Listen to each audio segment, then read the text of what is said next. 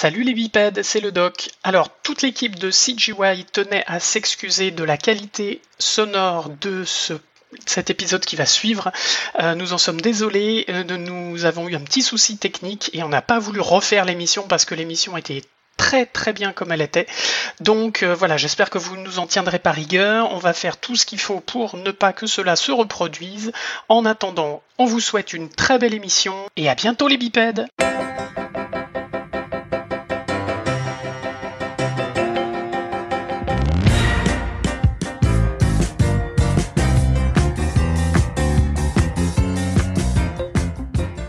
Et bonjour les bipèdes.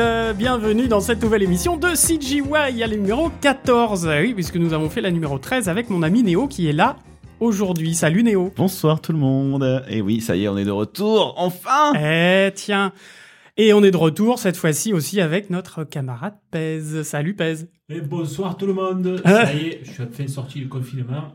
J'ai essayé de finir Netflix, j'y suis pas arrivé.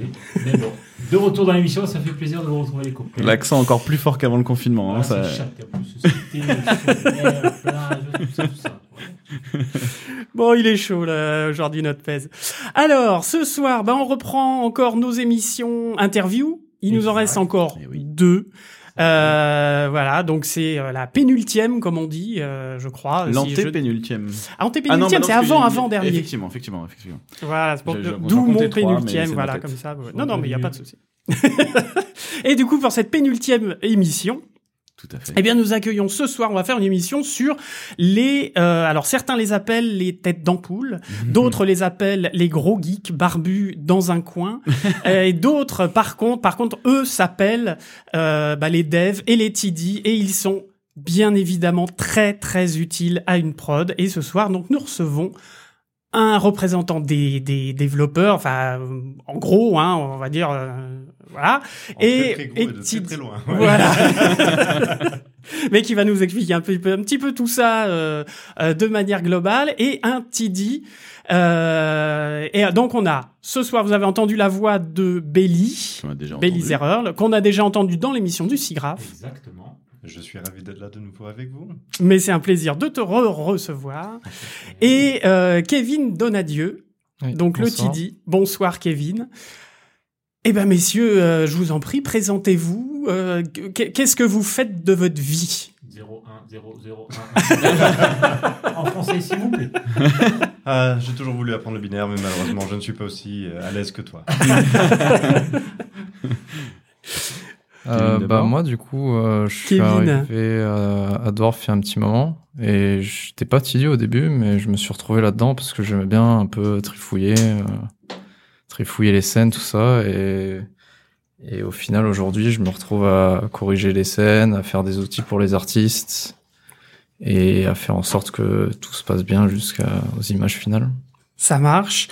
Euh, Qu'est-ce que... euh, euh, par quoi t'es arrivé? Quel, quel a été ton parcours? Toi, Kevin, un petit peu, euh, voilà, d'où d'où d'où tu viens avant d'arriver à Dwarf. Avant d'arriver à Dwarf, euh, bah, j'ai fait des études euh, spécialisées dans, dans la CG animation. À la base, je voulais faire du jeu vidéo, mais au final, j'ai pas trop trouvé euh, vers Aix-Marseille euh, des écoles. euh. Donc, j'ai j'ai fini par faire euh, un, un cursus sur trois ans avec, euh, du coup, c'était Ouais, c'était juste trois ans. J'ai eu un petit souci entre les deux. J'ai dû changer d'école parce que ça a fermé entre temps. Ah, Et au final, après ça, je, je cherchais un stage et je me suis retrouvé à faire l'académie du coup à Dwarf. Donc, d'accord. C'était maintenant il y a cinq ans. Et du coup, à l'époque, j'avais Belly en tant que professeur. Le pauvre. excellent. Et ouais, à la base, j'étais vraiment parti pour faire du modeling. Au final, à Dwarf, j'ai commencé à faire un peu de modeling, mais après, ça s'est vite orienté vers de la prévise. Je suis passé par un peu de scattering aussi. Et j'ai terminé, du coup, en layout. Bon, J'ai fait quand même. Hein. Beau parcours, belle Ouais. évolution, moi je veux Ouais, dire. Hein, euh, touche à tout. tu faisais déjà du code à l'époque ou? Pas du tout. Non, pas du tout. Non. C'est ouf. Comme quoi. Fantastique. Ça va être une des questions qu'on aura tout à l'heure, mais Ouais. euh, c'est marrant. Donc, t'as commencé euh, sans vraiment. euh, Ouais, sans, sans savoir, euh, bah, j'avais un peu les bases grâce à l'académie, mais c'était vraiment des bases euh, simples, quoi. Ok. D'accord. Et après, euh, ils t'ont proposé un poste euh, TD. euh, Oui, c'est ça. On m'a- On m'a, On a demandé l'aide un jour Ouais. et puis euh, il est jamais reparti. C'est un piège. Oh, on en a eu quelques-uns comme ça. Euh, Il paraît. Euh, du coup, Belly, à toi.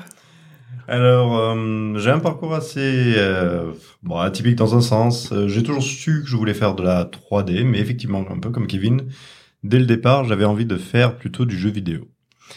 Euh, mais bon, à l'époque, j'avais regardé un peu, il n'y avait pas grand-chose qui se proposait en cursus sur le sujet. C'était principalement à Paris. Et bon, mon envie de monter à Paris était pas très développée. Donc, je me suis plutôt orienté vers de l'informatique générale au sein d'un DUT. Euh, ça n'a pas donné grand-chose. Il y a eu pas mal de péripéties. Et au final, au bout de trois ans que j'ai perdu de ma vie, où je n'ai pas fait grand-chose, je n'ai pas accompli euh, une seule année, euh, en passant par hasard dans un salon de l'étudiant pour trouver une école de coiffure pour ma belle-sœur, j'ai vu des écoles de 3D. J'ai dit, bon, bah, écoute, euh, il y en a marre, on va essayer par là. Il y a de la Donc, lumière, je rentre. C'est ça. Donc, euh, je me suis, euh, j'ai pris un joli prêt, je me suis inscrit dans cette école de 3D et euh, j'ai eu la chance, surtout là-bas, de rencontrer du coup euh, le patron de Dwarf, qui est Olivier. Euh, j'ai fait un apprentissage assez général. J'avais pour but à la base de devenir, d'ailleurs, comme Kevin, encore une fois, modeleur. Euh, au bout de quelques semaines de production et 140 versions du même personnage qui était toujours pas approuvé par notre client, j'ai compris que je n'étais pas fait pour être un modeleur. Donc je me suis reconverti dans le VFX.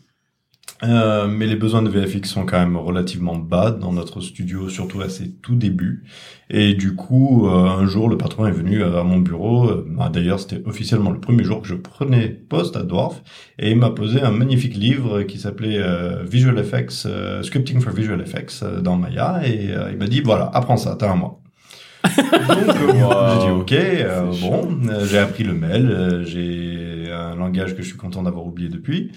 Euh, j'ai appris un peu le côté technique de Maya et une chose en amenant un autre, j'ai fait un peu de tout, un peu de rig à l'époque, euh, un peu tout ce qu'il fallait puisqu'on n'avait pas vraiment besoin de FX et naturellement, je me suis orienté vers le, le fait de développer des outils pour mes camarades qui eux produisaient de, de l'art, du vrai, du beau, du joli et euh, ça c'est ça a continué comme ça depuis toujours en fait.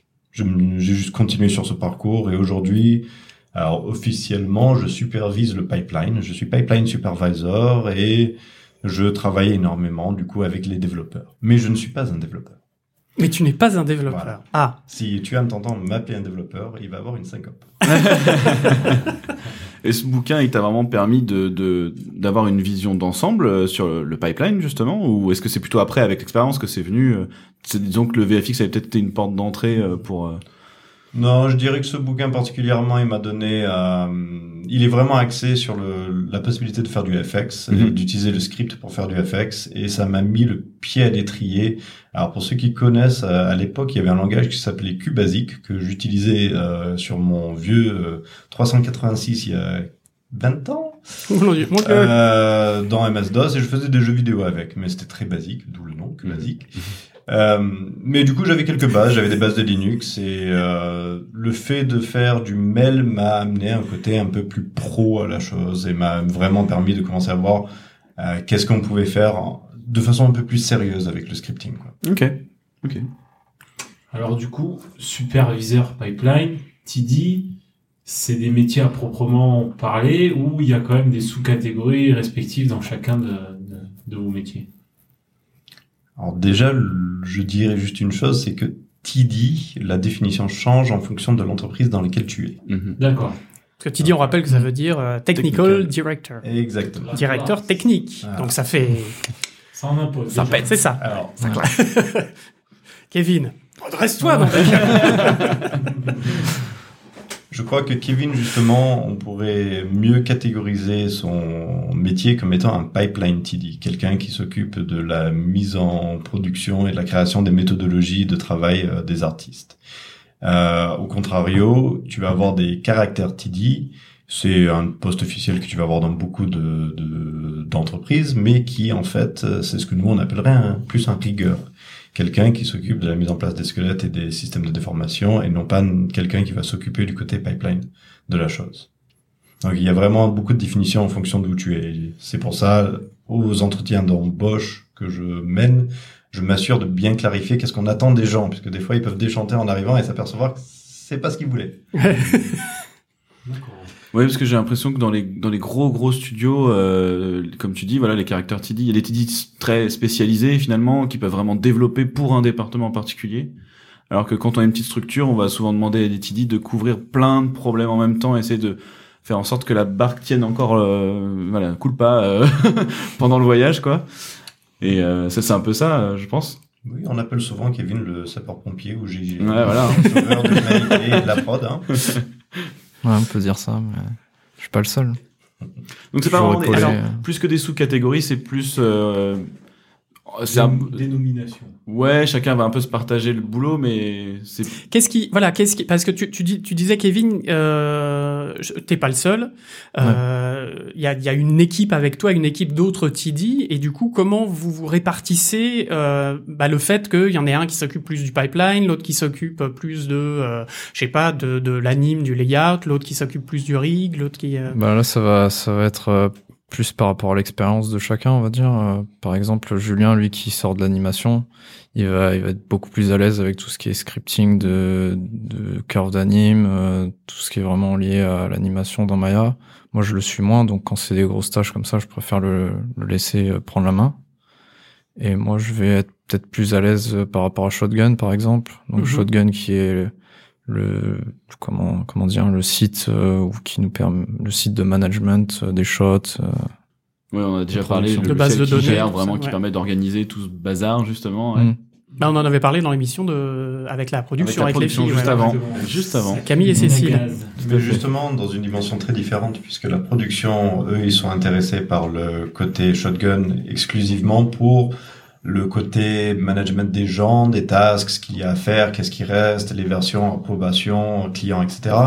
Alors que la partie dans laquelle euh, Kevin se, bah, est très bon, justement, c'est la partie data où on a euh, en fait, toutes les données du projet, quelles qu'elles soient, du plus grand au plus petit, sont tous identifiées dans Shotgun et c'est un joli, euh, un joli merdier hein, euh, qu'il faut connaître euh, et savoir comment tous les automatismes par rapport, là, par rapport à ça fonctionnent et comment les déclencher. Et c'est toute cette connaissance-là que euh, Kevin a par rapport à Shotgun. Du coup, on peut rajouter un nouveau surnom à Kevin, le Wikipédia. Mais du coup, ça, alors, tu, tu- Kevin, toi, tu connaissais pas Shotgun. Non du tout. Euh, euh, t'as appris en, en, Hmm. en regardant quoi? T'as as fait opération à cœur ouvert, t'as regardé comment ça fonctionnait, en et puis c'est quelque parti, sorte, ouais, c'est vraiment ouais, à l'usage. Je me suis rendu compte de certains trucs, puis j'ai passé pas mal de temps du coup avec Belly à, à découvrir le TD et à voir comment ça fonctionnait, comment le pipe était implémenté, euh, enfin comment Shotgun était implémenté dans le pipe, euh, tous tous les on va dire tous les petits euh, les petits raccourcis entre des petites chaînes de, de texte qui qui vont décrire un endroit où est situé le le fichier de code, des trucs Ouais. comme ça. Oui, parce que c'est vrai qu'on l'a vu pendant la production euh, du côté euh, management, mais en fait, il faut bien avoir conscience que c'est un logiciel, euh, on va dire comme Excel, pour vraiment euh, faire un truc très grossier, Mais mais qui a un lien. euh, hein. il y a un lien hyper, euh, enfin c'est vraiment lié avec nos logiciels 3D euh, à l'intérieur, quoi. C'est les deux euh, cohabitent vraiment, quoi. Ouais. Shotgun est vraiment une grosse base de données et tu peux le connecter effectivement. Et c'est ce que euh, on parlait un peu des rôles des gens tout à l'heure, c'est ce que ferait justement le pipeline TD, c'est euh, savoir comment enregistrer des données là-dedans. Alors euh, pour le Vulgum Picus, on va appeler ça un publish ou euh, dans Dwarf, il y a aussi la notion de package, mais tout ça ne sont que des opérations scriptées qui permettent d'insérer une information dans un- une base de données de Excel et qui dit euh, tel asset et qui s'appelle Toto, qui a une task de modeling, eh ben il a un champ qui s'appelle chemin et qui l'amène à tel endroit.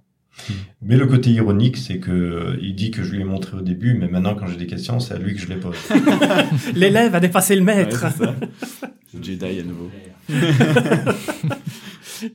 Bon, bah c'est bien du coup, euh, be- belle évolution. Et puis, euh, euh, mais alors, est-ce que euh, je rentrais un petit peu dans les questions un peu plus spécifiques Est-ce qu'il y a besoin de savoir coder? Peu importe le, le, le, le, le langage, je pense qu'on utilise peut-être plus le Python, on s'oriente plus vers du Python, non? Oui. Tout à fait, c'est le langage. Globalement, voilà. Est-ce qu'il faut savoir obligatoirement coder en Python pour être TD Je crois que tu es un excellent exemple là-dessus. Mais je ne voulais pas en parler. ne dévoile pas tout. bah oui, quand même, je ne pouvais pas éviter celle-là. Oui, mais-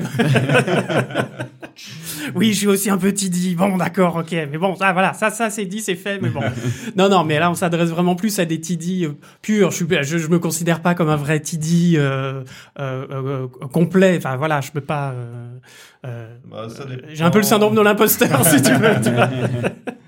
Je dirais que ça dépend vraiment du domaine d'intervention. Si tu es vraiment... Euh, alors, je, je travaillais il y a quelques années avec un, studio. Euh, pour l'ensemble de l'équipe de production 3D qu'ils avaient, ils avaient qu'un seul TD. Alors, cette personne, euh, elle avait beaucoup de mal hein, à, gérer tout ce qu'il y avait, mais si elle n'avait pas su scripter à ce moment-là, ça aurait été impossible de faire quoi que ce soit dans le, la production. Donc déjà qu'il a dû mettre en place un système d'autorig pour gérer les 200 personnages qu'il y avait à riguer. En même temps de ça, il était en train de faire toutes les connexions avec leur data manager. C'était pas Shotgun, mais je sais plus exactement lequel c'était. Donc oui, dans un sens, c'est euh, c'est extrêmement bénéfique. Est-ce que c'est obligatoire? Ben non. Tu par exemple, bon, on a parlé de toi, mais c'est vrai que tu nous, rejoins depuis quelques mois. Mais on va prendre plutôt l'exemple de Youssef. Youssef Tak Tak, euh, c'est donc euh, un lighter, euh, comme vous avez présenté dans une de vos autres émissions. Euh, il nous a rejoint dans l'équipe TD et effectivement, alors c'était du dépannage total, on avait besoin de quelqu'un pour gérer pas mal de choses dans le soft lumière. Et sa principale qualité par rapport à ça, c'est qu'il était extrêmement technique, mais il ne savait pas coder. Par contre, il savait décortiquer une scène et comprendre comment elle fonctionnait. Et donc, euh, c'était ça sa plus-value. On lui a généré euh, plein de scripts pour qu'il automatise les trucs dont il avait besoin, mais en soi, il nous a dit ce dont il avait besoin, on lui a fourni, et il s'occupait tout seul de euh, réparer des scènes, automatiser des trucs, ou prendre un fichier qui faisait 15 000 lignes et le réparer à la main. Donc, euh, Il savait pas coder, mais il savait décoder. c'est ça. Par contre, à force des choses, il a appris à coder. Ouais. À force de lire le code, etc., ça. euh, tu Ça te l'apprends. euh, titille et tu commences à faire des petits trucs à gauche à droite et ça va de plus en plus loin. C'est vrai que quand tu commences à te rendre compte de- du pouvoir que c'est de savoir coder, euh, Mm. c'est euh, t'as envie d'aller beaucoup plus loin. Bah, surtout quand on, quand on a un projet euh, qui, est, qui est quand même assez conséquent avec un logiciel comme Shotgun qui est assez important. Euh, là, Kevin, toi, demain, tu serais pas codé, tu t'en sortirais, oui ou non? Clairement. Euh, je pense euh, j'aurais plus beaucoup de cheveux. Parce que, euh, je pense non, je pense pas pouvoir m'en sortir. euh, Enfin, le nombre de fois où j'ai dû faire beaucoup d'opérations, euh, le script m'a vraiment sauvé parce que au lieu de faire euh, une action peut-être deux fois, ben je vais euh, au lieu de faire une action 20 fois, je vais la faire qu'une fois. Quoi. mhm. Et encore, tu dis 20. Oui, mais 20, nombre de c'est- fois que tu es en train d'agir sur un épisode entier Ouais. euh, sur 200 ou 400 shots. euh, Ouais. C'est sûr, ça peut ça peut vite monter et, et faire tout ça à la main, ça c'est compliqué. Quoi. Ça prend du temps. Et tu l'as appris comment le code alors du coup? Parce que tu, tu nous as dit que tu savais pas coder à la base Non. et que. euh, Bah, au début, c'était vraiment, ouais, je, un peu comme Youssef, je regardais les trucs, j'essayais de comprendre, j'avais beaucoup de mal. Ensuite, euh, bah, on a eu des cours particuliers euh, avec Belly. Enfin, on était une petite, une petite dizaine à faire des cours, euh, je crois que c'était deux fois par semaine. Et Au sein de au sein de Dwarf. au sein de Dorf, ouais. Ouais. Moi, j'ai essayé. Je vous dis honnêtement, j'étais pas prêt à cette époque. Peut-être un jour. Mais et puis ouais, bien sûr, au début, bah, c'était compliqué. Je, fais- je faisais beaucoup d'erreurs, ça marchait pas très bien, mais j'étais toujours épaulé pour euh, pour corriger les erreurs et et améliorer tout le code que je que j'ai pu faire. Aujourd'hui, j'ai encore beaucoup beaucoup de lacunes, mais je, je commence à, à me débrouiller et et je pense que c'est déjà une bonne base et, et que la plupart des des TD ont besoin quand même d'un coding euh, correct pour. Ouais, ça semble quand même vachement faciliter les choses, mine de rien. C'est, Oui. euh, voilà. Ça fait passer un niveau quoi. Ouais. Voilà. Il y a, parce que c'est vrai que on parlait sous-catégorie tout à l'heure, et j'ai, eu beaucoup aussi de TD support, on va dire, qu'on considérait plus comme support, qui étaient là pour des, de- surtout dans les grosses boîtes où il y a, voilà, par exemple, la boîte où j'étais avant, il y avait 100 animateurs sur un projet. Quand t'as 100 personnes qui te disent, ah, j'ai tel problème, tel problème, tel problème, tel problème, bah, c'est bien d'avoir des gens qui comprennent un petit peu, qui font le tri, qui envoient ça après vers des gens, soit qui ont besoin de développer, soit qui peuvent corriger les choses, soit, euh, si c'est vraiment un développement qui a besoin d'avoir un développement de fond, par exemple, de vraiment changer un truc profond, euh, voilà, c'est et je pense que t'as effectivement une fois que tu sais coder, ben à ce moment-là, euh, Bah, palier, ouais. ouais, ouais, ouais. Différents paliers, bien sûr. Ouais, c'est ça. Et quelqu'un qui sort d'une école d'info, euh, est-ce que n'importe quelle personne qui sort d'une école d'informatique peut euh, éventuellement se dire travailler dans l'animation 3D ou est-ce que ça demande un, un truc particulier euh, Oui, est-ce qu'il y a des écoles particulières pour de former les code gens, à la ouais. 3D quoi Exact, ouais. Ouais. deux, trois questions là en même temps. Euh, dans l'ordre, est-ce que les écoles d'informatique, alors je vais te prendre mot par rapport à ça, donc je parle d'écoles de programmation. Mm. Euh, en tant que tel, oui. D'ailleurs, euh, Tuan, le, qui est maintenant l'un de nos seniors devs euh, en charge justement du pipeline, et, il sortait d'une école d'informatique, euh, l'IRM à Montpellier, et euh, bah, il s'est mis, au- il a appris le métier. Il avait le côté code, mais ce qui lui manquait, c'était le métier, et ça, il l'a acquis en arrivant. Et lui, il est justement l'un des défenseurs de cette idée que n'importe quel développeur peut apprendre à devenir un codeur pour le métier de la 3D. C'est de- c'est des données, tant que tu sais gérer des données, tout va bien. Par contre, on a d'autres... euh, ensuite, dans la question, on pourrait prendre ça du côté de l'école de 3D. Alors, je dirais que de base, les écoles de 3D, étant donné que la majorité des gens qui vont dans une école de 3D, c'est des artistes qui veulent entrer dans la- le côté 3D, modélisation, surfacing, texturing et compagnie, ils ont pas un niveau technique. Et la majorité d'entre eux euh, vont, bon, donc euh, je- quand je dis majorité, je pense vraiment à 95% plus, Ah oui, oui, oui. ne seront pas des gens qui pourront faire TD, juste du fait que c'est des gens vraiment, vraiment artistiques à la base. Et ils sont là pour l'art. Maintenant, l'exception à la règle, puisqu'il faut qu'il y en ait, on a quelques écoles qui commencent à se spécialiser et à faire des formations qui sont dédiées à la 3D. Je pense à, je crois que l'ESMA en a lancé une, euh, et je ne, je connais pas trop leur programme, donc je peux pas me prononcer là-dessus. En Allemagne, tu as la Film Academy Baden-Württemberg aussi, qui est l'une des premières Où ça écoles. Ah. En Allemagne, en Mhm. Stuttgart, la Film Academy Baden-Württemberg. C'est- attends, il le dit deux fois sans se Ah, mais tromper. non, c'est ça, je voulais qu'il Non, non, je- Faut apprendre le Python, les mecs. Bon, l'allemand aussi, ça aide euh, eux, ils forment des TD. Alors, mais là, on va rentrer justement dans cette nuance. C'est que cette euh, Film Academy, il est, alors déjà, elle, la spécialisation TD n'est accessible qu'à des gens qui ont déjà plusieurs années de métier. Donc, tu vas avoir des gens qui sortent de Cinesite ou d'autres grosses boîtes et qui vont rentrer là-dedans pour se spécialiser. Et le, ce qu'ils vont faire ne va pas vraiment être des pipelines TD, mais plus des caractères TD ou des VFX TD. À savoir des gens qui effectivement savent coder, savent créer des outils et compagnie, mais appliqués à un domaine de métier particulier et plus à même de devenir, on va dire, des, euh, des FX seniors pour passer vraiment un cap et de pouvoir passer de la, de la partie euh, euh, travailler au shot le shot, mais pouvoir créer de nouvelles méthodologies, de nouvelles euh, et gérer un projet entier. Peut-être mieux comprendre euh, comment ça fonctionne, quoi. En gros, euh, euh, parce que c'est pas parce qu'on est conducteur d'une voiture qu'on sait la réparer, quoi. Exactement. Donc c'est pour devenir un petit peu mécano et pouvoir se démerder quand même. euh. Quelle belle Eh, métaphore filée. Non, ouais, je trouve ça incroyable. Voilà, non, non, mais toi c'est Excel, moi c'est les bagnoles, c'est tout. je veux dire.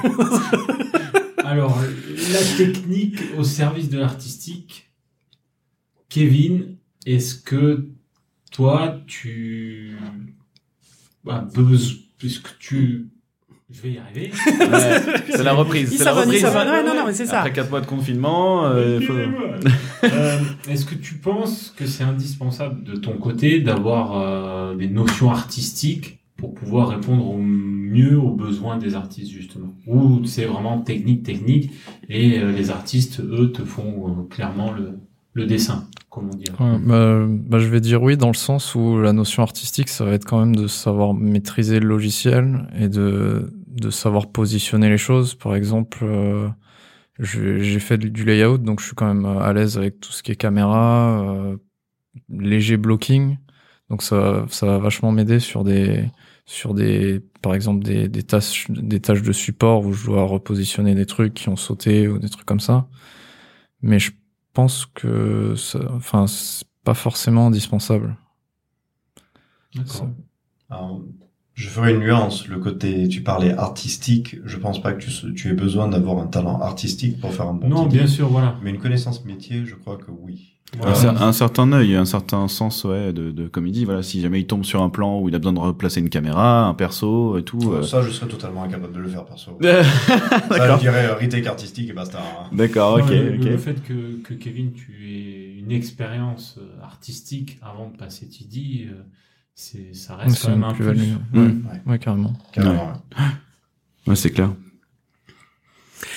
Alors, j'ai une question très con. À quoi ça sert un pipeline?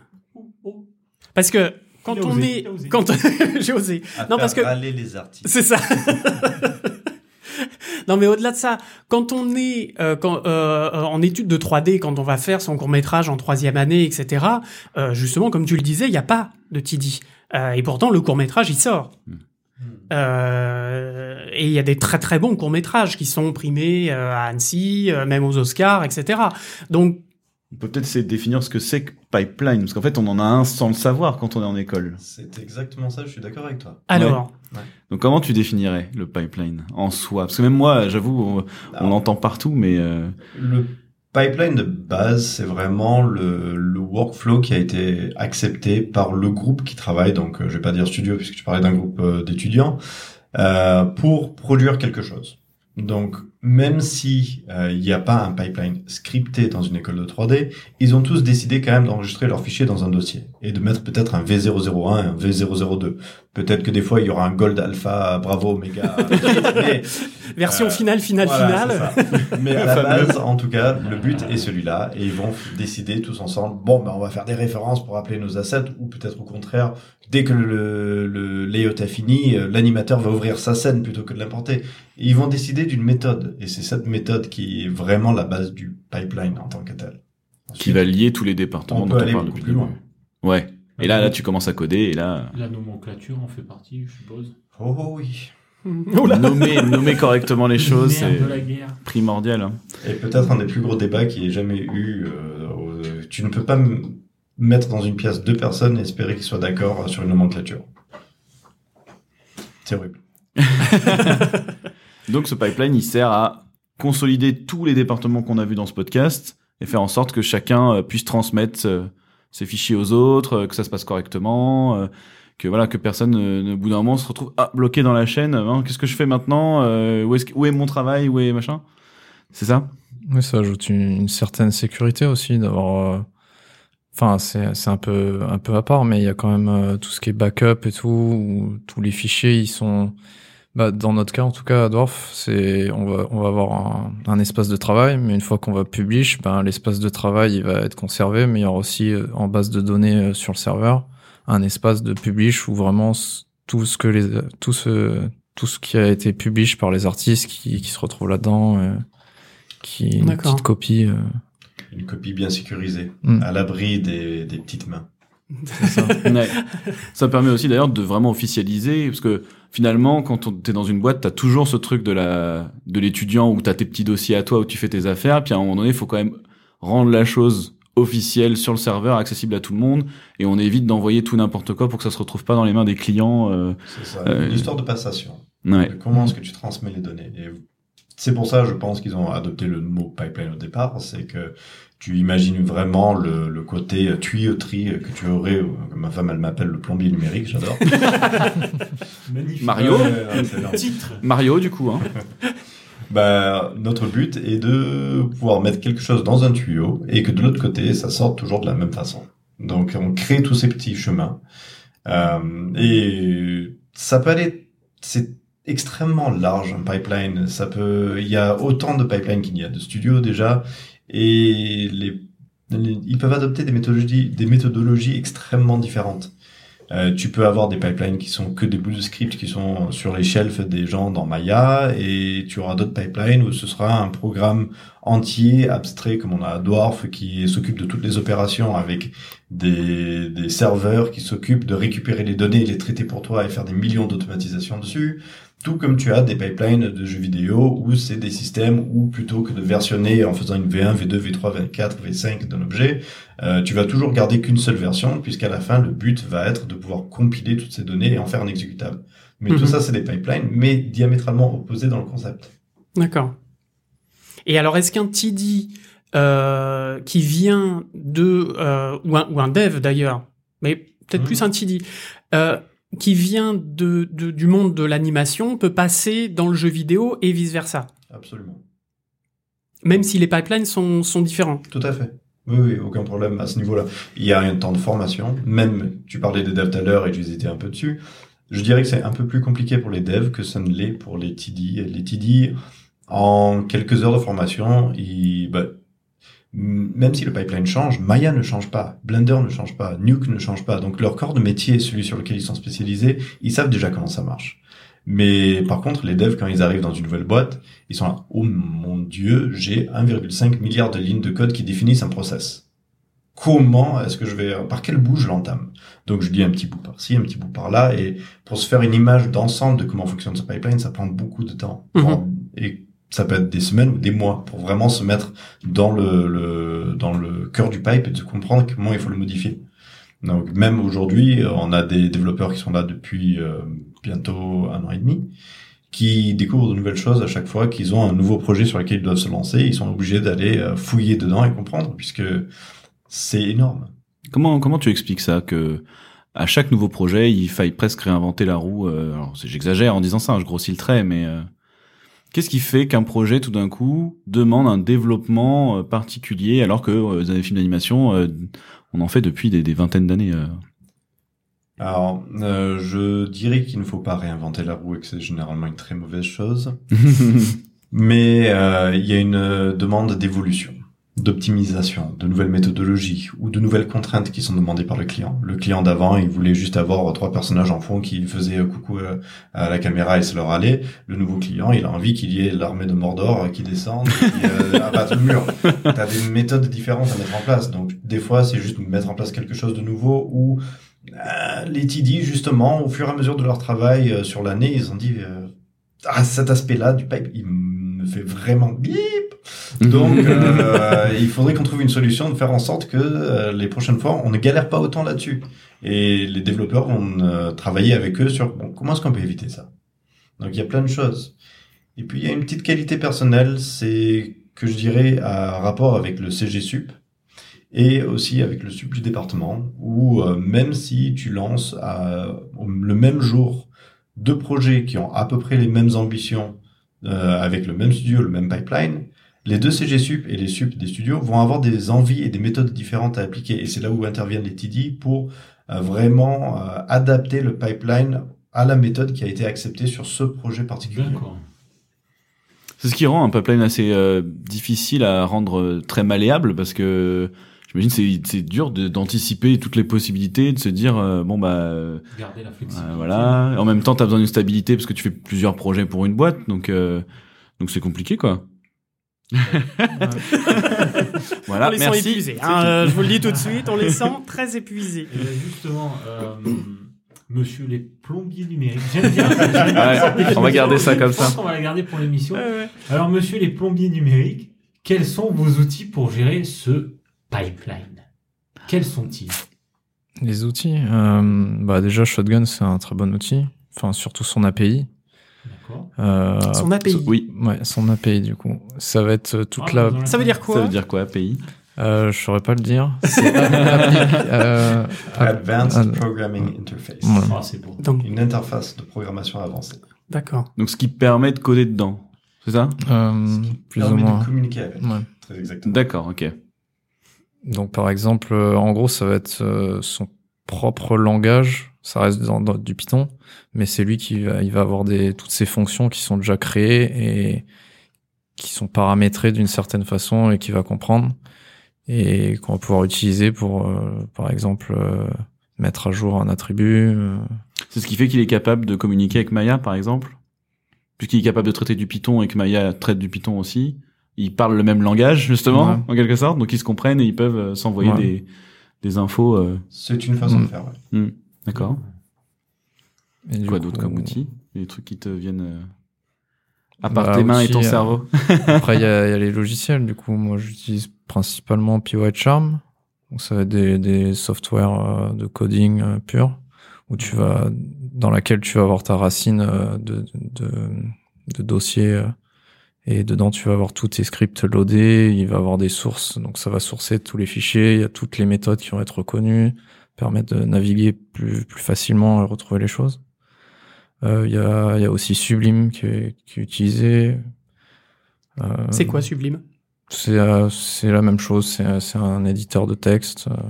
C'est un Donc c'est- vachement amélioré. ouais, C'est ça, hein, c'est c'est principalement du texte, du texte, du texte. Et Ouais. puis euh, après, comment tu fais du coup? T'es obligé de retourner dans les logiciels 3D ou est-ce que tu peux appeler les logiciels dans, dans celui-là, tu vois euh, Ou est-ce que tu tapes des tas de lignes, au bout d'un moment tu dis bon, faut que je teste, j'envoie ça dans le logiciel, je regarde comment ça marche et tu, tu fais des allers-retours en permanence comme ça ou? Moi, bah, je pense après c'est un peu la, c'est le workflow de chacun. Moi, j'aime bien peut-être commencer à tester dans le logiciel si j'ai besoin de travailler dans ce logiciel.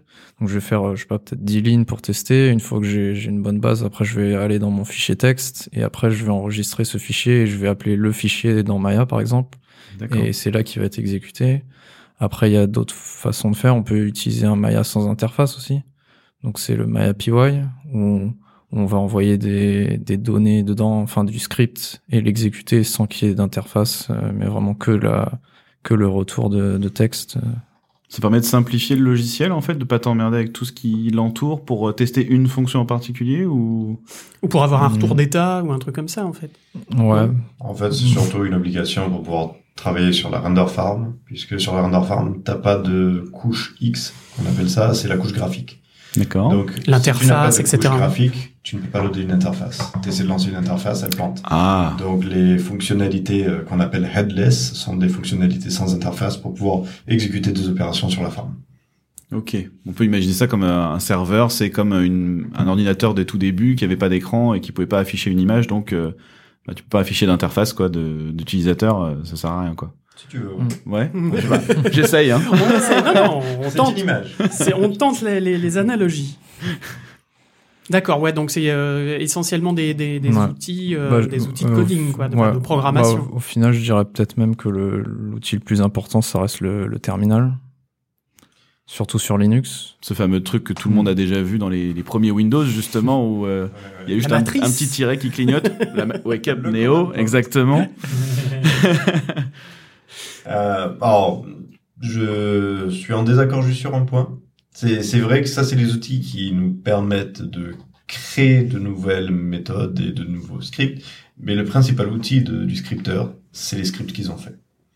Tous les tâches d'automatisation qu'ils ont développées. Mhm. Euh, on a toute une batterie d'outils qui existent aujourd'hui uniquement puisque les TD se sont aperçus qu'ils avaient besoin de faire ci, ils avaient besoin de faire ça, ils doivent pouvoir agir sur tel élément. Et aujourd'hui, à n'importe quelle situation, quasiment, les TD peuvent exécuter un script avec quelques paramètres et régler le problème. Si c'est mettre à jour tous les assets d'un shot, que ce soit au contraire changer les variantes qu'il y a dans un shot, que ce soit re-exporter euh, euh, une géométrie puisque pour une raison ou une autre elle a planté, tout ça c'est les outils qu'ils utilisent au quotidien. Alors les deux sont importants, savoir les créer et surtout derrière savoir les utiliser. Quoi. Oui, t'as un peu ta boîte à outils que tu prends, tchic, euh, t'as un écrou qui a pété, hop, t'as t'as ta clé anglaise, et hop là quoi. Oui, en fait, vous créez votre clé anglaise pour, euh, pour Ouais. resserrer les, les, trucs. D'accord.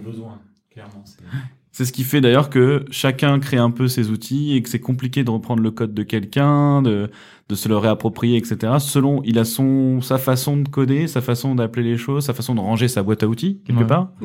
et que du coup, euh, quand tu prends la boîte à outils de Jean-Michel, bien que je les aime beaucoup, les Jean-Michel, ça n'a rien à voir, mais euh, voilà, qui, a, qui a foutu euh, ces trucs de perceuse avec ses clous et tout, machin, tout mélangé et tout, bah là, c'est un peu plus compliqué de s'y retrouver. Lui, il s'y retrouvait très bien.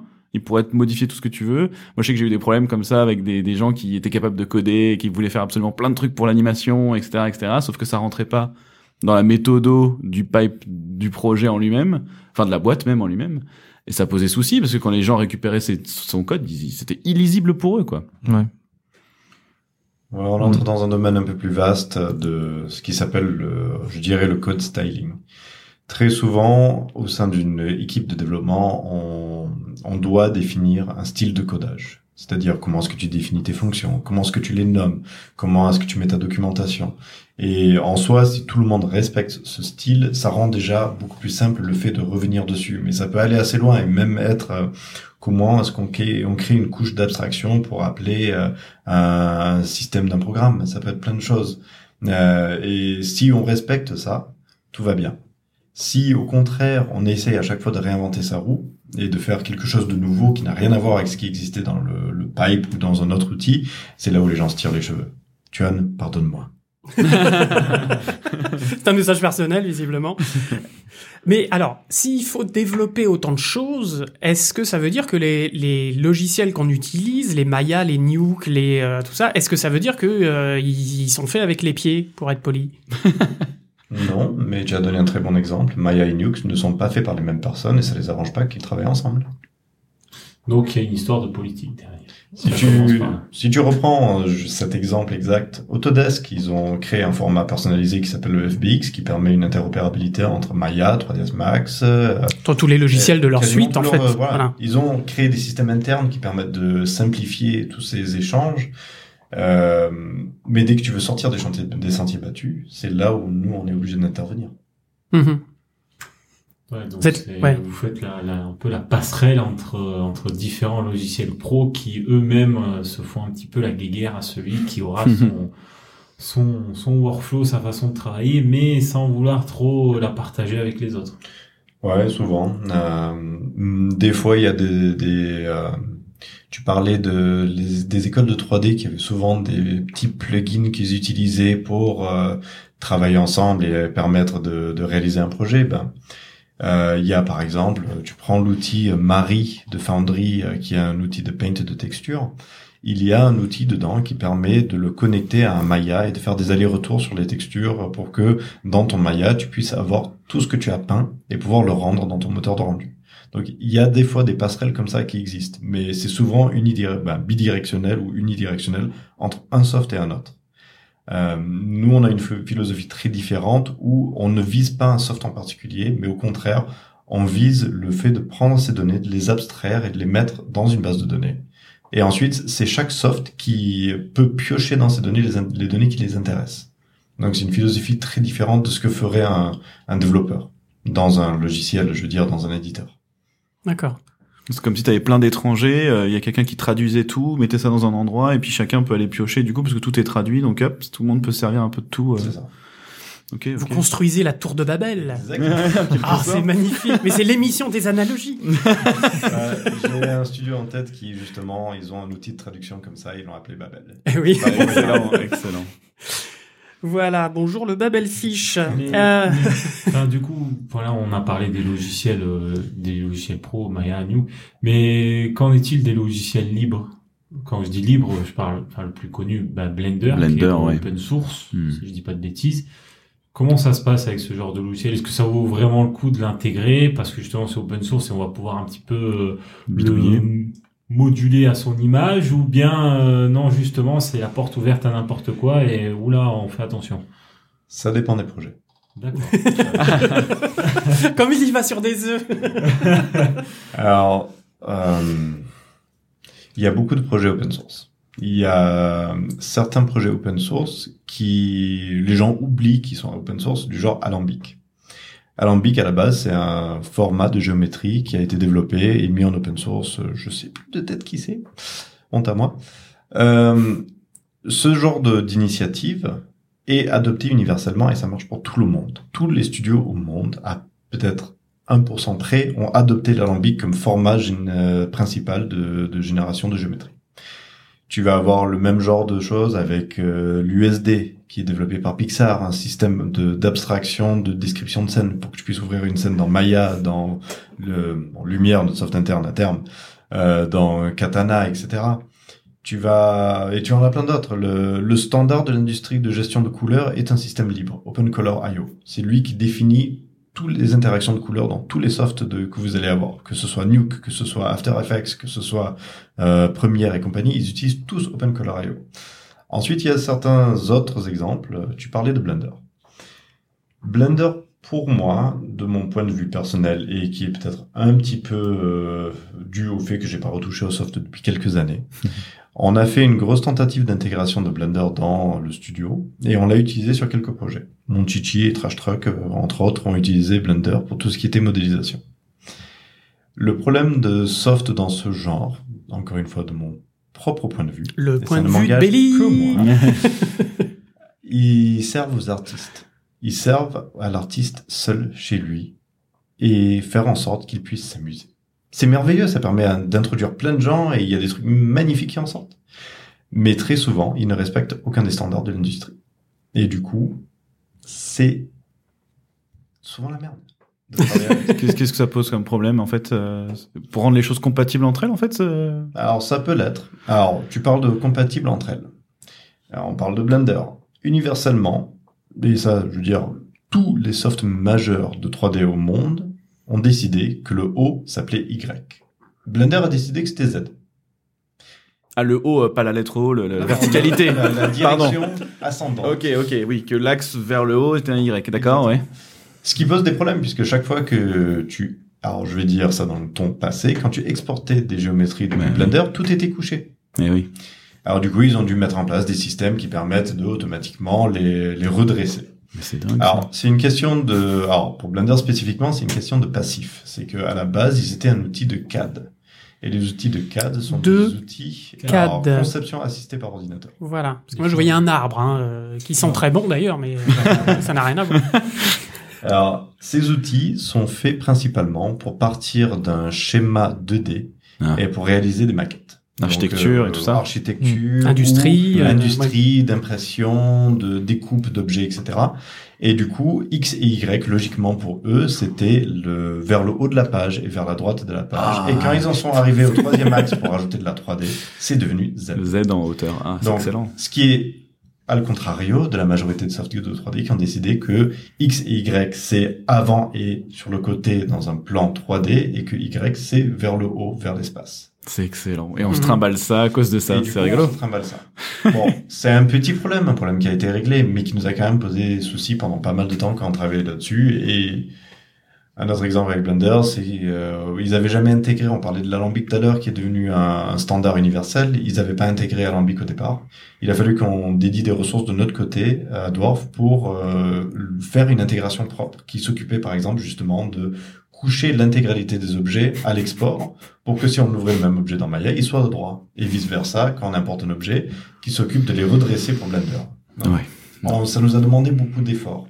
Et des exemples comme ça, je pourrais y aller toute la nuit, donc je vais m'arrêter. Une boîte qui se lance, par contre, pourrait très bien se dire, on, on démarre avec Blender et on y va jusqu'au bout, parce que j'ai l'impression que c'est un peu ça qui vendent aujourd'hui, c'est que Blender est capable de tout faire. Alors est-ce qu'il fait tout bien? Ça, je sais pas. Mais euh, Mais- mais est-ce que au final ton, ton, ton logiciel open source euh, qui donc ne te coûte rien en termes de licence, finalement on va pas te coûter en embauchant euh, des développeurs et des TD justement pour combler tous les manques euh, qu'il peut y avoir dans ce genre de logiciel par rapport à des logiciels des poids lourds de l'industrie. les personnes qui sont des ressources rares, en plus, sont dures à trouver. Hein. D'ailleurs oui, ouais, en parlant du marché du travail justement. Mhm. C'est encore une fois deux bonnes questions. Oui, Blender peut être une très bonne solution pour un studio qui est euh, qui se concentre que sur ce soft, puisque Blender, sa principale difficulté, c'est de communiquer avec le reste du monde. Blender fait beaucoup de choses très bien, et si tu restes au sein du logiciel, bah, tu es heureux. Il y a des, même si je critique énormément Blender, il y a certains aspects de Blender que j'envie. Leur système de gestion des scènes est l'une des meilleures que j'ai vues, tout simplement. Euh, à côté de ça, euh, si tu essaies de faire de le, le faire interagir avec un autre soft, là tu vas commencer à avoir plus de difficultés. Donc, si oui, tu décides de tout faire dedans, tu peux être heureux. Euh, Mais déjà, il faut trouver toute une équipe qui est capable de bosser dedans. ça se forme. Mm. ça se forme. Ouais. Oui, franchement, euh, on a, nous, nous, on a fait passer nos équipes de modeling de Maya à Blender et honnêtement, la majorité d'entre eux ont regretté de devoir repartir à un moment sur Maya. Ils disaient, je perds en productivité. Alors, tu aurais le même type de, de réaction si tu prends quelqu'un de Maya et que tu le mets dans Modo. Modo est aussi un soft, un soft très bien pour tout ce qui est euh, procéduralité et modélisation. euh, Et le remettre dans Maya, il se sent un peu limité et bridé. Parce que Maya est trop généraliste et pas, n'a pas assez de, de puissance de ce côté-là, même si ça s'améliore un peu.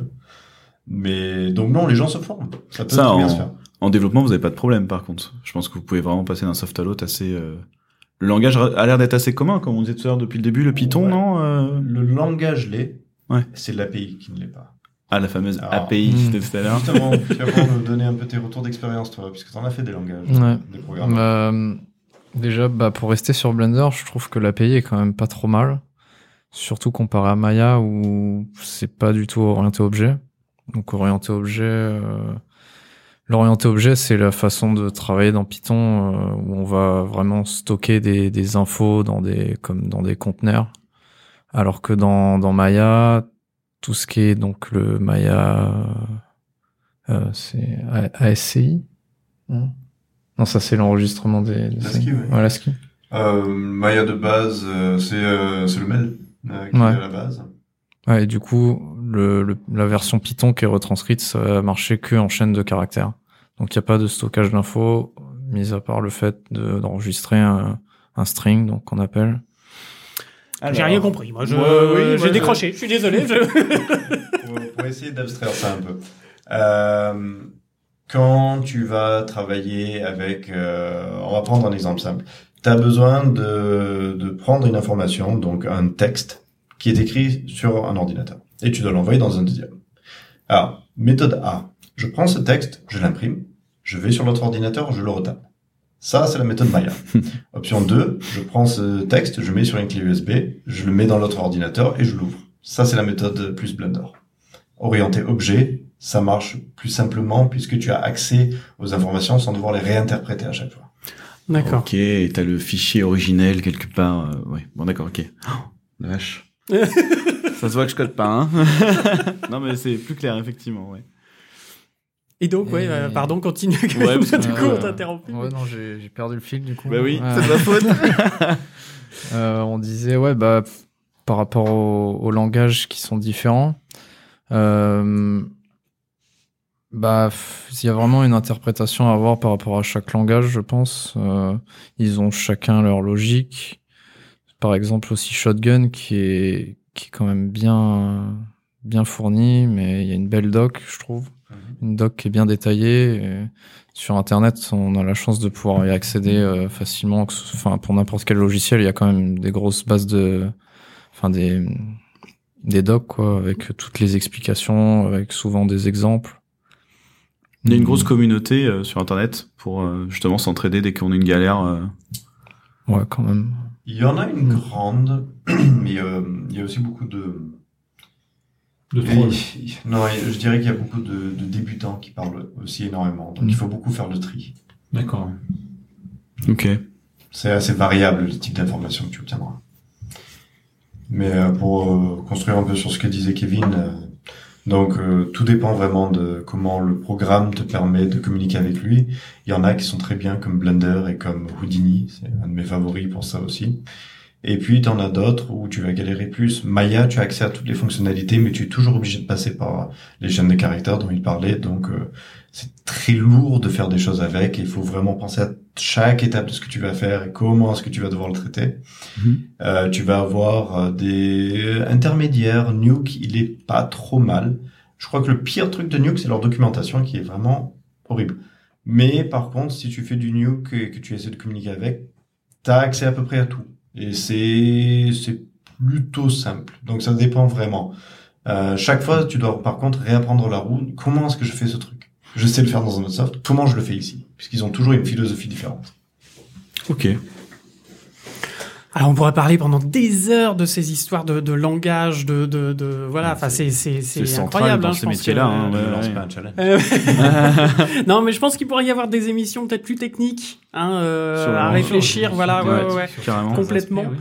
Euh, moi, je voudrais revenir sur l'événement de 2020, hein, qui est quand même euh, non pas mon anniversaire, mais euh, le Covid. Et Dieu sait qu'on a fait la fête. Dieu sait que là, on a scripté ce soir. On parlait pas le même Ah, langage. On là, en hein, a ouais. vu du Python passer. mais non, mais euh, euh, parce que alors. Il y a les devs, il y a les TD, il y a aussi une interaction avec les IT euh, qui s'occupent de tout ce qui est matériel. Eux, euh, alors on fera pas d'interview euh, d'eux, mais on les salue et on les euh, remercie et euh, Big voilà, Euh, on, les- on les big up comme dit euh, comme Ouais. dit Pez. Mais euh, comment est-ce que ça se gère une crise comme ça euh, qui nous est arrivée quand même sur le coin de la gueule en, en- en quelques semaines finalement euh, euh, Comment est-ce que ça se gère au niveau euh, bah, au niveau matériel, au niveau logiciel, euh, pour faire de, de, de à distance, euh, et puis euh, et puis au niveau euh, comment dire euh, au niveau confidentialité aussi, parce que quand on fait à distance, bah il y a des, il peut y avoir des fuites, des leaks, des, des comment est-ce que ça se pour ceux qui nous écouteraient dans, dans 5 ans, on parle, tu as disais de 2020, donc en 2020, il y a eu un confinement pour beaucoup oui de le personnes. Covid, oui oui bien sûr. et donc le- ouais, euh, ouais. ce travail à distance et le, ce qu'on appelle nous le remote communé, plus communément. Bah, ça a été. euh, il a fallu que l'industrie entière se réinvente, tout simplement. Ça, alors, de l'expérience personnelle à Dwarf. Euh, on avait, on voyait comment évoluait le virus et on commençait à vachement s'inquiéter sur quel allait être le, un peu l'avenir, euh, comment est-ce qu'on allait aborder ça, combien de temps est-ce que ça allait durer. C'était l'une des questions principales qu'on se posait. Est-ce qu'on fermait le studio? Est-ce qu'on essayait d'entamer euh, du travail en remote, comme vous disiez? Euh, Une chose en amenant une autre. On a comment, on a pris la décision le jour J moins 1, la veille du confinement, d'envoyer tout le monde chez eux.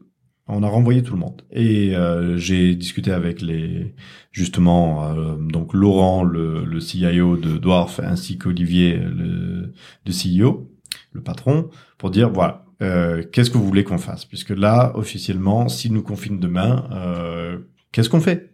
On, là on n'a rien de prêt eh.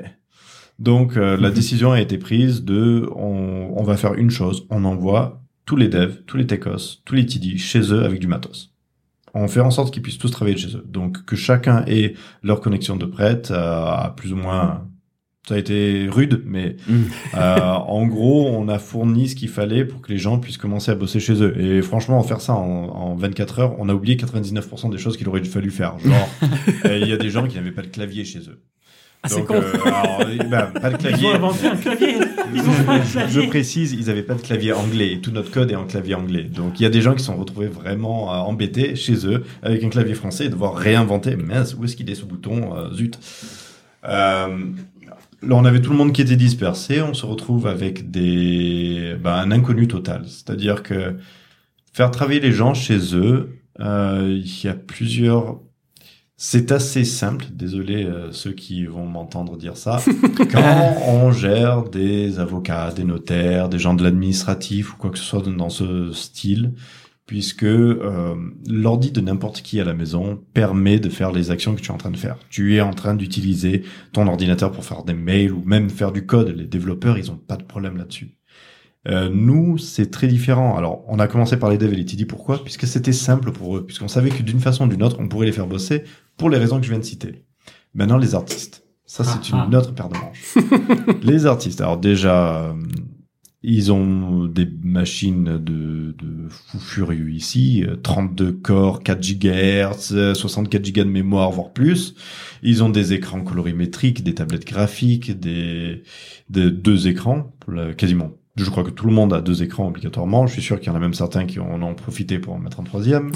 Donc, euh, et ne, on peut pas le- les envoyer chez eux et espérer qu'ils puissent travailler avec un ordinateur du travail, puisque euh, bon déjà euh, envoyer tout ce matériel chez les gens, ça ne faisait pas vraiment plaisir.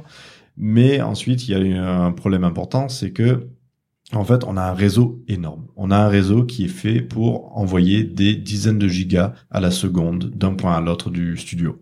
Donc, euh, pour donner un exemple, chacun, chacune de nos B serveurs où on a un serveur qui sert au disque dur, il est relié avec quatre, euh, quatre réseaux 10 gigas dédiés à ça. Donc, tu as 40 gigas secondes qui sortent de chacun de nos, de nos nœuds de, de stockage. Donc, sachant qu'il y en a trois, voilà, tu as 120 gigas en interne qui sont en train de tourner de base. Et ça, ça gère 120 artistes. Donc si tu envoies 120 artistes chez eux avec leur machine, ça veut dire qu'il faut prévoir 120 gigas de bande passante pour qu'ils puissent travailler de chez eux. Alors, je crois que si j'allais voir un fournisseur d'accès Internet, je lui dis, bon, j'ai besoin demain d'avoir 120 gigas de bande passante, il me dit non. Non, non. Allez, vas-y. Allez, 110. Et je te prends un, un abonnement téléphone. Allez, Voilà. sympa. Euh. Donc, il fallait trouver d'autres méthodes. Alors, nous, depuis longtemps, on travaille sur le fait de vouloir faire en sorte que les gens, euh, les artistes chez nous au studio, ils aient un, un ordinateur minimaliste, un écran, une souris, un clavier, une toute petite boîte qui leur sert d'ordi et que leur ordinateur soit en fait dans la salle serveur en bas. On travaille là-dessus depuis 3-4 ans. Du déporté, quoi, Ouais, presque. ouais. du déporté, mais on pensait ça en- au sein du studio. Alors, heureusement, on avait fait pas mal de tests là-dessus, donc euh, on avait déjà des idées de comment approcher ça, mais c'est là où je salue les IT, ils ont fait un travail monstrueux, puisqu'ils ont dû, euh, ou- en deux mois, ils ont mis euh, 250, euh, même pas en deux mois, à peine un mois, euh, cinq semaines je crois, ils ont mis 250 artistes accessibles depuis l'extérieur sur le réseau, en- de façon sécurisée et pour une grande partie d'entre eux en leur fournissant des machines dédiées qui ont été achetées par le studio pour qu'ils puissent travailler, puisqu'en fait, on s'est aperçu qu'il y a beaucoup de gens de nos jours qui n'ont pas d'ordi.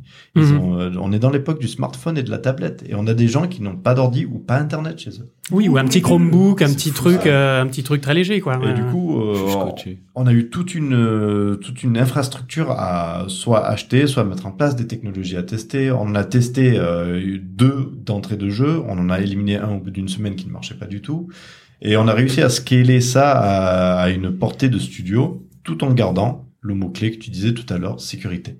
C'est-à-dire que chaque personne de chez eux se connectait à son ordi ici. Alors au début, les conditions étaient un peu difficiles. Vous avez un écran, vous n'avez pas nécessairement la bonne résolution d'écran puisqu'on a mis tout le monde standard et vous vous débrouillez avec ça, on verra plus tard.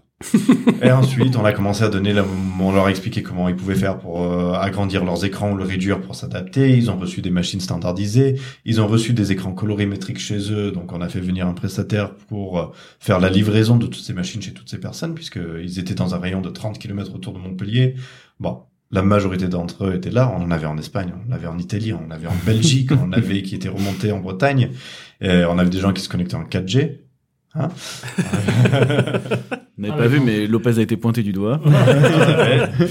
Euh, qu'on peut, hein. et voilà, il a fallu se battre contre un peu tout ça. Et au final, aujourd'hui, on a quand même euh, une grande... Bah, on a que 15 personnes, je crois, qui travaillent au studio. Tous les autres sont déportés. Moi, je reviens au studio puisque ça me fait plaisir d'un peu de voir du monde. mais c'est pas du tout une obligation, en fait. Je peux tout aussi bien travailler de chez nous et tout le monde est installé plutôt bien chez, chez soi. Donc... euh, ça a été un- on pourrait en faire une émission entière dédiée à ce truc tellement Ouais. ça a été un changement monstrueux. Et ça, ça s'est répercuté dans tous les studios du monde. Tout le monde du jour au lendemain, ils étaient là. Bon, on fait quoi?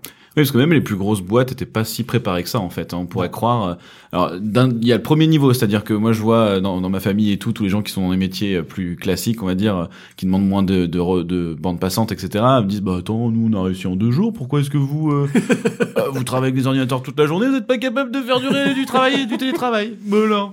Ça c'est la première étape. Et puis après t'as l'étape de bah vous êtes un gros studio et vous avez même pas prévu. tu le fais tellement bien. Donc, c'est- Et qu'est-ce que ça a posé Alors du coup, vraiment, concrètement, on a eu, on a eu quelques semaines de battement avant de vraiment pouvoir, euh, pouvoir, euh, voilà, avoir la, même fluidité quasiment qu'au travail, et encore pas pour tout le monde. Euh, qu'est-ce qui, dans le pipeline, a, a posé problème euh, Comment- comment Est-ce qu'il y a eu une adaptation du pipeline ouais. Ouais. Exactement, ouais. Alors, côté pipeline, il y a eu quelques essais. Il y a, on a fait quelques petits changements pour essayer d'améliorer certaines parties, puisque tu parlais de fluidité. Euh, chaque artiste ou chaque département plutôt a vraiment des besoins qui sont complètement différents. Tu prends un lighter, il arrive à travailler en 4G avec un débit vraiment moyen, puisque euh, la majorité de son temps va de travailler sur une interface et de changer quelques petites euh, boîtes dedans, euh, mettre du texte, et son rendu quand il va le faire va lui retranscrire une image qui va prendre 10 minutes à se rendre. Al contrario, tu prends un animateur, l'animateur, déjà, il, la princesse, elle a passé des. Ah non, Oh non, là non, là non, là non, là non, non, Oh non, non, là non. là là là là là je ne laisserai pas passer cet affront. On avait tenu une heure, bordel.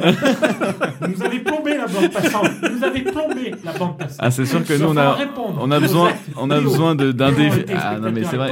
Alors, écoute, France vous écoute. Écoute, moi, bah, justement, ça va permettre de parler d'un truc principal qui a, qui a, qui a fait que ça marchait ou que ça marchait pas, c'était la connexion Internet, quoi. Ouais. C'était le central. Moi, euh, dès le deuxième jour, troisième jour, euh, tout de suite, ça a marché. J'étais quasiment en 24 FPS. J'ai dû baisser un petit peu la qualité de l'image parce que du coup, ce que t'as pas, euh, enfin, ce que t'as sous-entendu, mais pas forcément expliqué euh, concrètement, c'est que on travaillait chez nous, mais la machine qui fonctionnait, elle fonctionne au travail. C'est ça. Donc toi, ce que tu reçois sur ton écran, c'est juste un stream finalement. Comme du Netflix. Euh, voilà, exactement. exactement comme du Netflix. Donc si t'as une bonne fibre qui tient bien la route et qu'il n'y a pas trop de, de, de drop et tout, enfin qu'il y a, voilà, qu'il y a une connexion stable, etc. Ça, moi en tout cas, ça marchait très vite. Par ça. contre, il y a d'autres gens. euh, c'est vrai que bah là, euh, surtout qu'un animateur, il a vraiment besoin de ses 24 FPS, d'un son fluide et, Et tout. Justement, c'est pour ça que je prenais ces deux exemples. C'est que d'un côté, le lighter, en fait, il a pas un élan de besoin. Alors, il a des besoins très différents, en fait. Euh, mais le lighter a une interface assez euh, statique. Donc, euh, le système qu'on utilise, en fait, il n'envoie pas l'image entière à chaque frame. Donc, il n'envoie pas 24 FPS par seconde et dire, voilà, c'est comme ça, on envoie tout ça en brut et ça nous coûte 100 mégas de bande passante. Non. Euh, il analyse euh, au fur et à mesure qu'il y a de l'information qui change sur l'écran et il envoie que les parties qui changent. Donc tu as bougé ton, ton, ta souris du coin en bas à gauche à 10 pixels à droite, ben, il envoie un carré de 10 pixels. Ah ouais. Si euh, au contraire tu es un animateur et que tu as un énorme viewport, euh, donc une vue 3D qui est en train de se refresh tout le temps puisque tu joues une animation, là tu es en train de faire 24 changements par seconde d'un- d'une taille d'écran qui fait 2K, 1920 par 1080. Donc il faut euh, streamer N millions de pixels toutes les secondes. D'où la nécessité de baisser en qualité pour gagner en vitesse. C'est ça. Ok. Alors par contre, les lighters, l'un des plus gros problèmes euh, qu'on avait avec eux, c'est qu'ils avaient besoin d'avoir un retour colorimétrique. Il Yes. fallait qu'ils puissent voir la même image au pixel près, euh, de- dans le sens vraiment la nuance de la couleur. Il fallait qu'elle soit la même qu'au studio. Alors que vous, vous en fichez Beaucoup moins gênant, en ouais, tant pour nous. qu'animateur. Vous vouliez de la fluidité. Ah, c'est ça, ouais, bien c'est sûr. la couleur, que ce soit bleu, rouge, vert. euh, c'est euh, Ouais. Souvent on Voilà. les change d'ailleurs. C'est dire, c'est dire à quel point. Oui. Alors, C'était probablement notre la partie alors l'une des parties les plus difficiles pour nous c'était de réussir à faire en sorte que tous ces différents départements qui ont des besoins complètement différents euh, arrivent à fonctionner avec la même solution. Hmm. Et puis le deuxième où on pouvait rien faire, c'était la connexion des gens.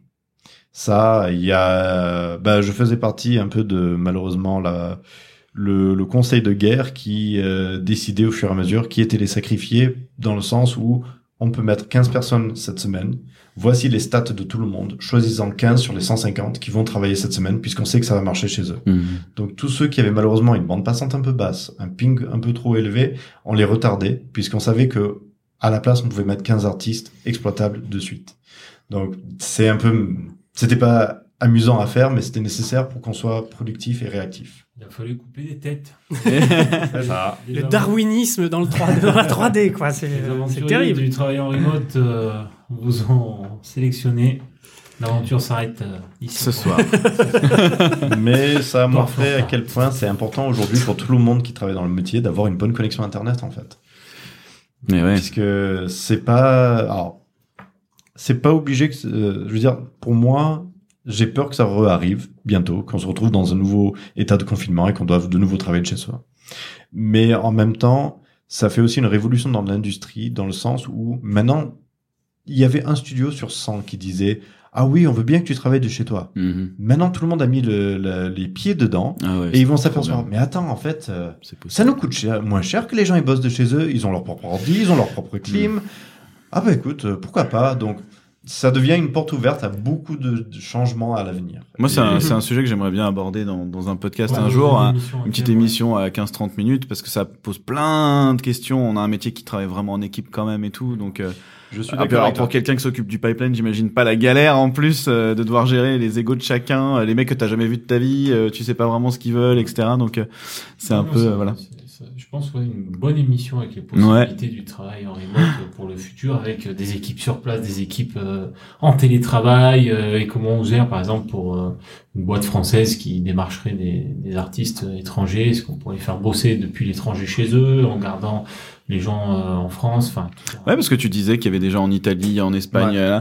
C'était possible de faire ça avec eux ou pas au final Alors, euh, ça a été possible pour certains, pas pour tous, et je ne m'explique pas encore le pourquoi. Ouais. Puisque j'ai des gens qui m'ont fait des tests, puisque je leur faisais faire un speed test, donc vérifier la connectivité avec notre studio, et toutes les stats indiquaient ça marche merveilleusement bien. Ils ont une fibre à 300 mégas, ils ont un pic à 10, et pourtant ils se faisaient déconnecter toutes les 30 Comme à chaque fois, ouais. Voilà. Et alors que quelqu'un d'autre, dans la même ville, avec une connexion moins bonne, elle a travaillé tout le long. Ils se faisaient arrêter à la frontière, il y avait un truc. il y avait- Alors, euh, Internet, on prend très souvent l'exemple que c'est une toile d'araignée et euh, c'est pour ça qu'on appelle ça le web. Ben, c'est c'est très vrai. Tu as euh, quand tu par exemple si nous on doit communiquer avec un quelqu'un qui est de l'autre côté de Montpellier, on va avoir besoin de faire un saut. euh, notre information va passer de chez une- de notre studio à une boîte dans la rue, boîte dans la rue à un centre de distribution principal, va aller dans le quartier de la personne en question et redistribuer dans sa maison. Donc il fait 4-5 sauts. Mais quand tu vas dans un autre pays, tu vas avoir ce chemin, mais au lieu dans la boîte de distribution, il va rejoindre un énorme pipeline gigantesque de données. Donc c'est des, c'est littéralement des centaines de milliers de fibres qui sont connectées ensemble, qui sont à une jonction. Peut-être que c'est celui de Bordeaux, peut-être que c'est celui d'Orange ou de Marseille, ça dépend. Et puis pour aller à, à Madrid, peut-être qu'il va passer par Perpignan. Peut-être qu'il va aller directement à Madrid, on ne le sait pas. Mais c'est très, il y a, en fonction de la zone géographique, alors, des trucs à la noix, mais une montagne qui est entre toi et ta destination peut te faire faire un détour de 6000 bandes dans ton, dans ton réseau. Et Mais faisons des trous dans les montagnes. Voilà. Hein Écoute, Pour relier le continent nord-américain et le continent européen, bah, tu as des, des tuyaux pareils, mais qui font des milliers de kilomètres de long au fond de l'océan, qui sont en train de relier les deux, les deux pays. Mhm. Ça arrive qu'il y en ait un, un qui soit coupé, et ça fait des coupures énormes dans le réseau. Mais voilà, on est dépendant de ça, et alors, ça peut très bien marcher pour des gens qui sont plus loin, mais qui ont un chemin plus simple ou qui ont un meilleur dis- une meilleure distribution. C'est assez, je dirais pas aléatoire, mais compliqué à définir. en même temps, les tuyaux dans l'Atlantique, ça permet aux tortulutes d'avoir Internet. Alors, euh, peut-être dernière question euh, pour finir un peu là-dessus. Quel est votre euh, alors t- chacun de vous Quels sont les points positifs de votre boulot Qu'est-ce que vous préférez dans votre euh, dans votre boulot et qu'est-ce que vous ne détestez? C'est difficile, mais qu'est-ce que vous aimez le moins dans votre taf? Je sais pas, Kevin. Bah, je pense moi ça va être le même point pour les deux, ça va être euh, d'aider les gens. On va- il va avoir le sens où on va aider les les artistes par exemple à, à corriger quelque chose, ça va nous faire plaisir de les, enfin moi personnellement ça va me faire plaisir d'aider, mais des fois avec certaines personnes c'est un peu récalcitrant ou c'est Tu tombes sur des casse-couilles, quoi. C'est ce que Voilà. tu es en train de nous dire. dire ça. ouais. T'as- du relationnel à gérer forcément. en ouais, fait, c'est ça. Malgré toi. Ça reste re- relationnel. Mhm. Et vous, vous le savez, mais la plupart des gens ne le savent sûrement pas. Moi, je suis quelqu'un d'assez réservé, donc c'est pas toujours évident. Mais, mais ça me fait quand même plaisir de, de pouvoir aider. Et tu nous gens. aides, mon vieux, tu nous aides. Tu Ouais, parce que finalement, c'est vrai que t'es quelqu'un qui va recevoir un peu. euh, euh, tu vas. en- C'est un peu comme. euh, Ah merde, j'avais j'avais une autre analogie. j'ai oublié. Ah, c'est- c'est c'est ce truc, voilà, de la personne qui se plaint tout le temps, tout le temps, tout le temps, parce que tu entends que les plaintes des gens finalement. Ouais, Les ça. Non. euh, Un Bon, psy, je m'en psy, vais. je m'en psy. vais. Oui, un psychologue, ouais, effectivement, ouais. Il y a, mais après, il y a- je dirais même, je, je suis sûr qu'il y a des moments, t'es presque euh, en train de gérer, euh, voilà, quelqu'un qui est en train de craquer, en train de dire putain, ça fait trois jours que ce truc il fonctionne pas, j'en peux plus, euh, et il faut essayer de le Ouais, calmer un peu, dire rarement, écoute, ouais. je vais voir euh, ce qu'on peut gérer, je sais pas, il y a des. Ça peut arriver, ouais, mais c'est, c'est bien plus rare. Ouais. Euh, après, ce qui est, ce qui est cool aussi, c'est que t'as, t'as beaucoup de gens, euh, toi le premier, qui, qui essayent de proposer des choses, qui, qui nous, qui nous donnent des infos, par exemple, qu'on n'avait pas forcément en tête parce qu'on n'est pas, on fait pas la même chose que toi euh, tous les jours. Vous donc pas on n'a forcément la sur le vision. terrain, ouais. c'est ça. Ouais. Ouais, c'est vrai qu'on, moi, je, je- bon, pour ceux qui savent pas, je fais, une, je suis animateur, mais je fais aussi une énorme partie technique. Euh, je suis un, un, un mini TD, si on pourrait dire. Alors pour le coup, je suis un mini TD en plus qui code pas, donc c'est vous dire. mais euh, je vais, moi, je, notamment, j'ai de toute l'équipe d'anime euh, à régler pas mal de problèmes. Et une fois que je sais plus, là, je vais vers Kevin. Et je dis, s'il te plaît, moi, j'en peux plus. Ou alors, ça fait trois fois qu'on a le même problème. Est-ce qu'on peut pas régler ça justement en amont? Et là, peut-être éventuellement, ça va dans les mains de Belly si vraiment c'est un truc qui peut être changé dans, en profondeur. Et après Belly, c'est Dieu. Et oui, au-dessus, après, c'est le soleil. Il y a, y a plus, il y a plus de limite, tu vois. Le sky is the limit, comme on dit. Non, mais euh, plus sérieusement, c'est vrai que c'est vrai que voilà, tu, tu dois avoir euh, des centaines de requests, euh, de demandes tous les jours. Hmm. C'est pour ça qu'on fait des tickets après. Ah, les tickets. Les fameux Ah oui, c'est un de tes outils, ça, le ticket. On en Ouais, a pas vrai. parlé tout à l'heure, mais ouais, qu'est-ce que Mm. c'est que le ticket C'est On fera une émission intéressante sur le ticket. c'est une commande. Le ticket, c'est quelque chose. Trois heures d'émission sur le ticket. C'est c'est- vrai que tu peux vraiment te retrouver en mode bureau des plaintes quand même. euh, c'est pas évident quoi. Mm. Et du monde, ça, ça demande du coup aussi de gérer un cycle de, de, de, de traitement de tout ça. donc je pense que ça doit être compliqué. Donc, carrément, bah, comme tu disais, le, le ticket, c'est, l'outil, le, on va dire, le, le plus important qu'on a. Malheureusement, il n'y a pas tout le monde qui s'en sert. Il y en a beaucoup qui vont passer aussi par les mails, par les notes. Donc, ça fait vraiment euh, plein de petits endroits à aller fouiller pour euh, récupérer, enfin, récupérer, savoir euh, ce qu'il faut faire pour, euh, pour faciliter la vie des gens. Ça aussi, c'est peut-être un peu chiant, non D'avoir 50 endroits où euh, trouver les infos. C'est euh. pas, oui, c'est pas toujours évident parce que forcément, il y a des infos qui se perdent. Ouais. On n'est pas toujours au courant de tout. Mais on te demande de trouver la solution absolument. euh, ouais. En tant qu'artiste, qu'est-ce qu'il faut faire pour simplifier la vie d'un TD Qui doivent te simplifier la vie en retour. Euh, bah, ne pas essayer de deviner le problème déjà, parce que ça souvent euh, on va on va partir dans des mauvaises directions parce qu'on va faire bêtement confiance à la personne. Ah, le sachant, ouais. Mm. Ouais, moi qui ai une. Ouais, c'est vrai que c'est un peu un truc que je peux Ouais, arriver. je pense que, ouais, ouais, ça vient de là, ouais. Ouais, Ouais, Kevin. Ça a fait un bruit. Je pense que si je redémarre mon ordi, ça va le faire. C'est déjà arrivé de perdre beaucoup de temps, vraiment, mais vraiment genre une journée Non, ou deux parce que t'as été mal. euh, Non, T'as pas, pas énormément. euh, Au final, euh, quand, quand tu as une piste, tu, tu peux vite la vérifier dans la plupart des cas et te rendre compte que, que c'est- c'est pas forcément là. Après, tu as, souvent des indices aussi qui vont te dire Ah, mais ce problème-là, ça, ça s'est peut-être déjà passé, que c'était un truc similaire. Donc, euh, t'as t'as pas vraiment moyen de perdre trop de temps non plus quand t'es mal orienté. Mais pour en revenir à ce que tu disais, euh, pour, euh, pour vraiment ce qu'il nous faut, bah déjà tout ce qui est traceback, donc ça va être toutes les lignes d'erreur. Euh, quand, quand un artiste il va avoir un souci, il va souvent avoir une erreur de code du coup, ou de même du logiciel ou quelque chose. Il y a souvent soit dans la, console du, du logiciel, soit dans le terminal, on va avoir un, un traceback. Donc c'est une ligne de, de description de l'erreur qui vont dire à quel endroit du code le bah le, le Ça a process, merdé, quoi, est- ouais, ouais, ouais. process est passé ou est-ce que ça, ça a bloqué et c'est souvent euh, ça paraît euh, incompréhensible mais ça a quand même du sens pour nous et ça permet euh, bah, de retracer l'erreur et de savoir à peu près d'où ça vient Les TD savent le décoder. voilà. C'est vrai que le logiciel parle, hein, il y a toujours, c'est souvent apparent en plus, quoi. Mm. Dans mon Quand département. c'est écrit en rouge, en général, c'est que ça sent pas bon. Voilà, c'est ça. Ça, c'est, ça, c'est à peu près pareil pour tout le monde, voilà. Mais c'est vrai que. Donc ouais, ça, me faire remonter le traceback, c'est déjà une Mm. bonne... euh, ouais mais les, en tout les cas, des bons indices pour les, les ouais. manipulations effectuées aussi euh, Des Vraiment, screenshots être peut-être capable Ouais. de remonter un peu ce qui a mené, ce qui a amené au problème, en fait. ouais, Euh, c'est ça. ouais. vraiment se remettre en situation et dans le pire des cas venir carrément au poste de la personne et lui demander de refaire euh, refaire les manipulations D'accord. Avec le fameux coup du euh, ah ça fait trois heures que j'essaye machin euh, t'as essayé d'éteindre et rallumer? Et là ça marche voilà Ça marche dans certains cas. Hein. J'avoue que je l'ai eu fait, ça a marché. Hein, euh, donc- Et toi, alors, Belly, qu'est-ce qui, qu'est-ce qui te fait kiffer et qu'est-ce qui te fait rager alors Oula. pas dans Il la vie hein pas dans la vie hein dans la 3D dans ton métier ma vie. On est déjà à 1h10 d'émission, Tu Béli, donc... euh,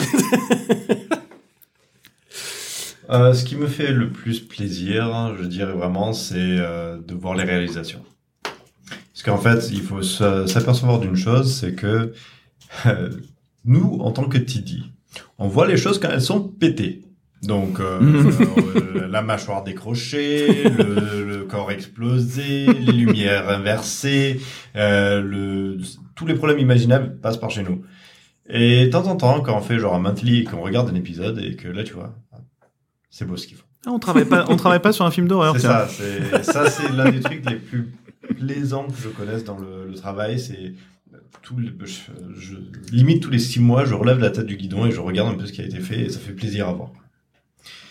Euh, ce que j'aimerais le moins, c'est probablement l'incapacité d'agir.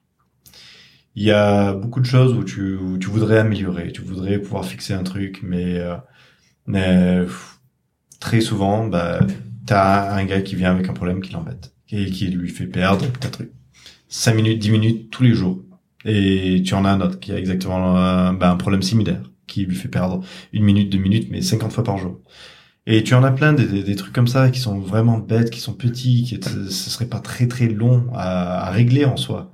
Mais en fait, on a une telle masse de choses à régler. Il y a tellement de choses qui peuvent soit améliorer la vie des gens, soit euh, réparer des trucs cassés, puisqu'il y en a des trucs cassés, qu'il faut faire un choix là-dedans. Et du coup, euh, il y a beaucoup de sujets. Tu parlais des tickets là, euh, tout à l'heure, mais euh, c'est un peu comme les cold cases des meurtres. Euh, on a des, des tickets, euh, qui, des cold tickets qui sont là depuis six mois, un an, et qu'on sait qu'ils sont là, ils nous hantent la nuit. Et on, Vous les regardez du coin de l'œil, mais vous pouvez rien faire, c'est horrible. Voilà. Et on sait que c'est pas le moment, que si on attaque ça, c'est quelque chose qui n'est pas prioritaire, puisqu'on a tel autre problème qui, lui, par contre, affecte tout le monde ou machin. Et, et c'est un peu frustrant de ne pas juste pouvoir euh, les régler tous. Ça beaucoup- m'énerve vraiment. beaucoup de gens pensent que ça se règle en deux minutes mais il y a beaucoup de choses qui se règlent sur du très long terme en fait ou ça, ça, où ça peut être ça, mais des fois aussi, alors, euh, l'un des... euh, Quand, alors, quand Olivier il décrit mon boulot aux gens, il se dit souvent un truc, c'est que je suis un traducteur. je traduis le, les envies des artistes aux devs et les problématiques des devs aux artistes. Mais un autre aspect à ça, et un que je, je pousse beaucoup dans l'équipe des TD, c'est d'analyser ce que dit l'artiste. Puisque l'artiste va dire, regarde, ça s'est cassé, ça s'est cassé, ça s'est cassé. en réalité, en fait, c'est souvent pas ce qu'il montre du doigt qui est cassé, mais quelque chose C'est son doigt? Ça peut être son doigt. Dans ce cas, on va voir de cas. Euh, c'est souvent autre chose et il faut savoir analyser, aller au fond du problème et trouver la cause réelle. Pas le petit fixe du moment qu'il a envie de voir lui, mais qu'est-ce que c'est qui, qui m'embête réellement? En fait, c'est ce truc-là qu'on n'a pas réfléchi correctement et qu'il faudrait refaire. Et refaire ça, c'est peut-être... Alors, ça peut être des mois de boulot, ça peut être des jours de boulot. Des fois, il y a des petits outils qu'on nous demande qui sont quelques minutes de boulot, quelques heures de boulot, genre un, régulièrement, j'ai un artiste qui me voit en passant, qui me, qui me m'arrête et me demande si je peux pas lui filer juste un truc qui permettrait de sélectionner tous les, je sais pas, tous les tous les bureaux d'une scène et euh, de les cocher, les décocher et que ça les sélectionne pour lui. Et ça me prend cinq minutes à faire, dix minutes. Il est content, ça lui fait gagner un temps fou dans ces scènes. Mais euh, voilà, c'est l'incapacité de traiter toutes ces demandes, c'est le, le plus frustrant pour moi. Est-ce que c'est même aussi l'incapacité d'avoir le temps de parler avec ces... enfin pas l'incapacité du coup mais le manque de temps à allouer à, à cette phase d'analyse justement de pouvoir discuter vraiment longuement d'un truc d'un souci pour euh, pour bien Alors, cerner le truc? Moi, je suis privilégié dans le sens où c'est vraiment le corps de mon métier, c'est de prendre le temps avec les artistes pour le décrire. Et d'ailleurs, on n'en a pas vraiment parlé, mais c'était l'une de mes plus grosses frustrations de tout ce temps où je travaillais à distance. Il y avait certaines équipes, certains départements avec qui euh, j'avais un très bon dialogue, je savais quels étaient leurs problèmes et qu'est-ce qui allait, qu'est-ce qui allait pas. Donc euh, les lighters et les compeurs, c'est les deux auxquels je pense. Euh, il y a d'autres équipes, malheureusement, les animateurs, qui, euh, je pense, euh, ont une une approche différente de la communication qui Mm. fait que je suis beaucoup plus efficace à me poser avec eux et à regarder leur ordi pendant une heure que de d'échanger des mails avec eux Mm. pendant trois semaines. Mhm. Honnêtement, on a eu des trucs euh, on n'a pas réussi à régler euh, en discutant à distance et j'ai compris quel était leur problème en venant le premier jour où j'étais ici où je me suis posé un peu avec eux et qui m'ont montré des trucs. Oui, ok, je comprends. Ouais. Donc oui, euh, c'est pour ça qu'on a fait ça. Il faudrait que vous fassiez plutôt comme ça. Et si vous faites ça, vous allez avoir ce genre de problème. Donc à vous de voir, mais euh, je vous recommande quand même de faire de cette façon-là, ça vous simplifierait la vie. Ce genre de contact avec eux, je ne peux pas l'avoir à distance. Ouais. Ouais, c'est vrai qu'en animation, c'est souvent ce qui est reproché aux animateurs 3D, c'est d'être euh, artiste avant tout et pas être technicien, alors que bon, c'est de l'anime 3D et on devrait être technicien tout autant qu'animateur. Mais c'est vrai que comme on a un métier qui, qui qui met pas forcément les mains dans des outils, dans des lignes de code, bah, même si les lighters et tout ne font pas forcément les mains dans les lignes de code, mais il y a beaucoup plus ce rapport à la technique brute d'un logiciel chez un lighter, un compeur, euh, que euh, tu vois, je, je, je cherche pas à justifier quoi que ce soit, mais c'est juste que je trouve ça intéressant. Je trouve ça. non, non, non, mais au le, le rapport aux données informatiques, en fait. Exactement, Il- ouais, il- je il pense tripatouille plus les données informatiques, les Exactement. lighters, les compeurs, euh, etc. Même Ouais. les gens qui travaillent dans le shader et tout, euh, c'est c'est beaucoup beaucoup de, de voilà de traitement de données, alors qu'un animateur va beaucoup être beaucoup plus être en rapport avec le mouvement, la forme, le visuel, et c'est ça qui fait que expliquer après techniquement ce qui s'est passé dans le logiciel, si on copie pas la ligne de code euh, d'erreur comme disait Kevin, à part ça, euh, pff, on sait souvent on va, on va être là à dire ah ouais c'est ça le problème, alors qu'en fait euh, pas du tout, mais euh, ouais. Oui, on peut faire une espèce de classification du moins technique au plus technique euh, Mm, dans mm, les mm. départements et effectivement dans les moins techniques. Alors encore une fois, c'est un peu une généralisation. mais Ouais, c'est facile. Je connais certains animateurs qui sont extrêmement techniques. Bien sûr, bah bien sûr, bien sûr. Mais euh, de façon générale, les, les animateurs et les concept artistes sont très très très proches de leur art et de de savoir euh, utiliser leur tablette et, euh, Mm, mm, et ils oublient un peu le reste. mm, mm, mm. Euh, les modeleurs sont un peu mieux puisqu'ils ont beaucoup de contraintes de production qui sont obligés de comprendre donc euh, tous les aspects polygonales et compagnie fait que ils ont une approche un peu plus technique C'est ça. et effectivement beaucoup plus haut dans le panier alors euh, sur le côté technique les layouters sont généralement beaucoup plus euh, techniques de base même s'il y a une grande expression artistique dans ce qu'ils font Mhm. ils manipulent directement les données qu'ils reçoivent Ouais, voilà. hein. et Mm. euh, ils, ils peuvent casser une prod avec euh, la façon qu'ils ont faire les choses. Donc, euh, il y a beaucoup qui est demandé d'eux. C'est un pouvoir, c'est un Ouais, pouvoir. c'est un pouvoir.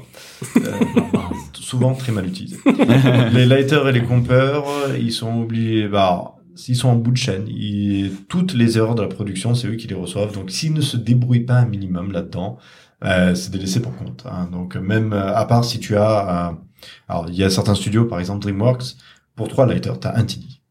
Basta. Comme ça, le TD, si le lighter il n'arrive pas à bosser, il va voir son TD, il dit ça marche pas. Le TD répare son truc. Mais euh, dans une structure comme la nôtre où euh, alors TTR, hein, notre projet actuel, Trash Truck, euh, qui va sortir sur Netflix. Nico Nickel. Euh, Nico Nickel en français, ouais, apparemment. euh, on a actuellement en service euh, trois TD pour, euh, bon, vous êtes plus qu'une quarantaine d'artistes à peu près, je pense, mais Ouais. voilà, on était dans tous les cas à trois TD sur l'ensemble du projet depuis le début. Euh, on a pour volonté dans les prochains projets de faire pour une équipe légèrement plus grande d'avoir 5-6 TD pour avoir une, une meilleure spécialisation de chacun des TD. Et dans d'autres structures, comme tu disais, il y a, euh, comme l'exemple que je donnais tout à l'heure de l'autre studio, il y avait un TD pour l'intégralité du studio. Donc, euh, nous, étant une structure moyenne et pas nécessairement ayant des spécialistes à, qui soient, euh, comment dire, dans une disponibilité totale pour l'artiste, il est bien que les lighters soient plus techniques et ils apprennent d'eux-mêmes Mm. à se débrouiller un peu là-dessus. Mais voilà, ça dépend vraiment de l'expérience. Mais c'est ce qui pose problème, c'est du coup le dialogue entre les différents départements, c'est pas forcément évident tout le temps. Ils quoi. ont tous un dialogue un peu différent. Ouais, Ouais. ouais. Est-ce que vous auriez, et on, on conclura là-dessus, est-ce que vous auriez des livres, euh, sites internet, chaînes YouTube à conseiller à des gens qui veulent être TD, dev? Alors c'est peut-être peut-être un peu incongru ma, ma question, mais euh, est-ce que vous auriez des, des, des choses à conseiller ou des euh, comment dire des, des, des compétences à développer pour être euh, pour faire vos, vos métiers? Bah, pour ma part, je dirais bah, la manipulation des logiciels est quand même assez importante, sur comprendre euh, comment ça fonctionne.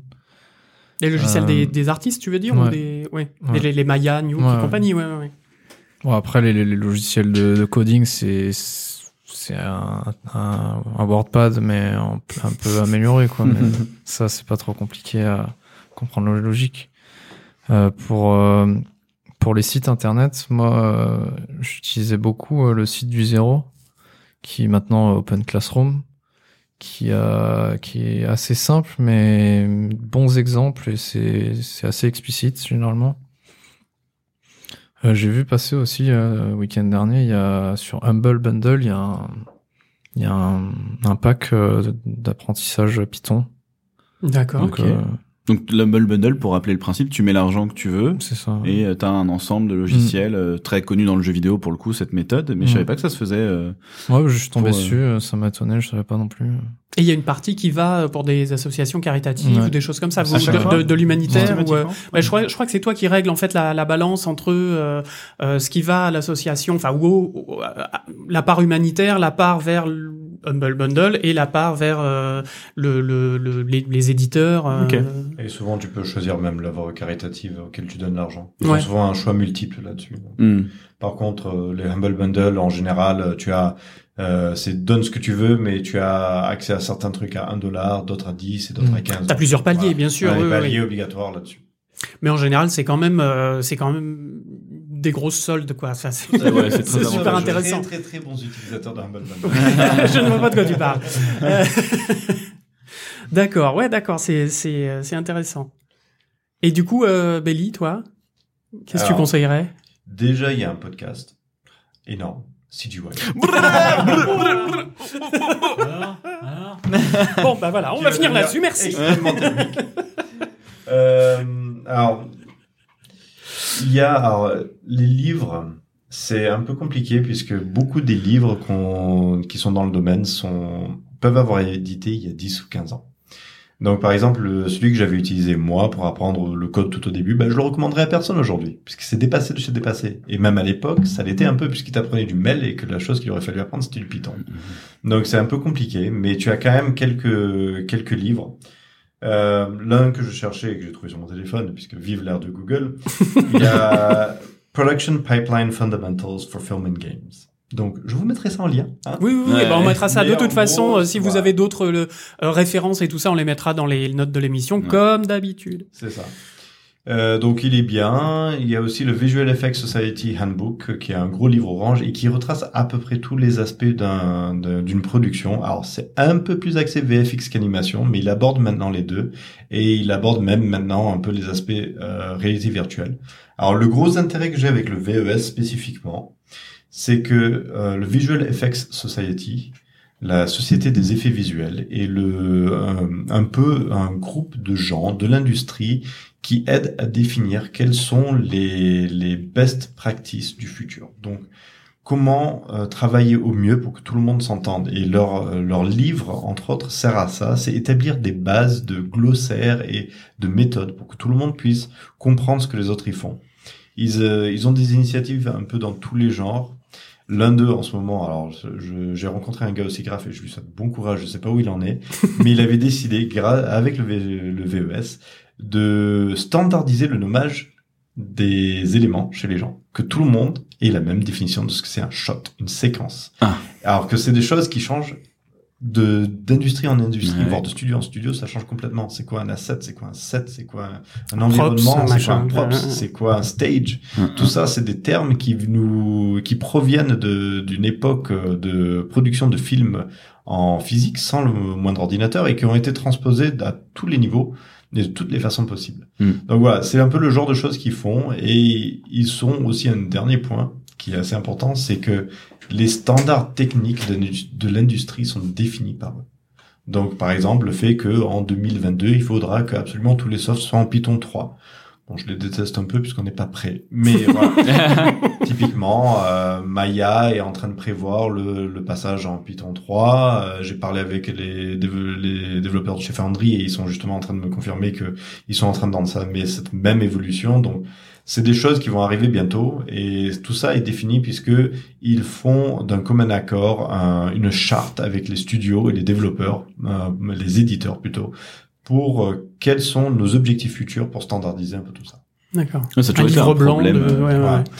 Ensuite, je, seul autre que je recommanderais, c'est le côté open source. Il y a, euh, j'ai pas le nom en tête, mais c'est, je crois, le AWFS, qui est, euh, je faudra que je vérifie l'acronyme, mais en gros, c'est une société libre américaine qui est en train de regrouper tous les efforts de open source dont on parlait tout à l'heure et de les centraliser, de leur, de les aider soit en support technique, matériel ou standardisation de leur méthode de travail. Donc, eux, pareil, sont extrêmement intéressants. Par contre, tout ce qui est YouTube et compagnie, j'en ai pas la moindre idée.